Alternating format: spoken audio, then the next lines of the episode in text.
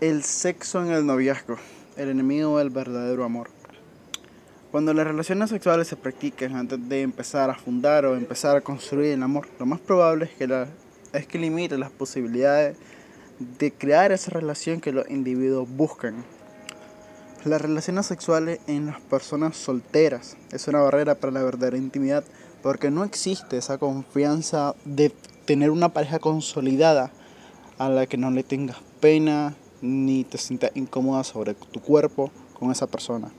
Todo esto puede causar especialmente en una mujer que pierda su estabilidad emocional, que se sienta muy insegura con su cuerpo o que malogre un control de sus emociones.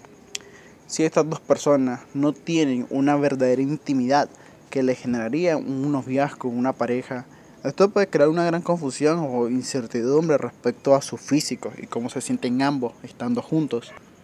La química del físico es, necesario, es necesaria para un noviazgo sano, ya que es el combustible o el sistema de apoyo que proviene de elementos que se unen a la relación o que forman la relación, es parte de la estructura.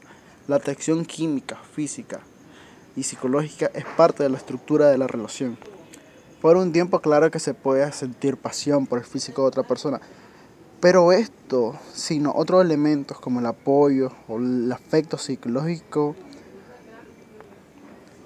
tarde o temprano finalizará y se perderá todo el interés de las personas o de una de las personas, porque la química social se genera el compañerismo en la pareja, una conexión espiritual que no solamente realza el amor, sino realza todos los elementos que constituyen una pareja.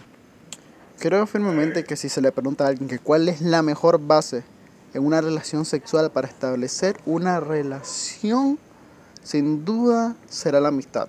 Tenerle confianza a una persona y conocer todos sus gustos es muy importante. Porque en el noviazgo, a inicio, si se tiene una sexualidad muy activa, tarde o temprano esto puede terminar muy mal.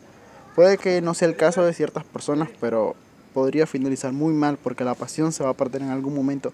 Y si no hay más elementos de convicción para mantener esa relación estable, todo terminará mal.